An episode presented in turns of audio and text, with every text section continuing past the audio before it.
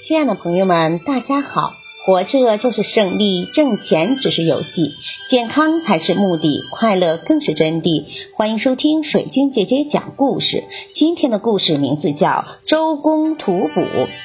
周武王去世后，周成王尚在襁褓之中，无法处理朝政国事。武王的弟弟周公担心天下人听说武王已死而背叛朝廷。就代替成王处理政务，主持国家大权。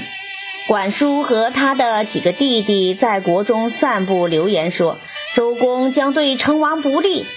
周公就告诉太公望赵公氏说：“我之所以不避嫌疑代理国政，是怕天下人背叛周氏，没法向我们的先王交代。”他们为天下大业忧劳终生，现在才刚刚成功，武王却早逝，成王尚且年幼。我这样做只是为了完成稳定周朝的大业。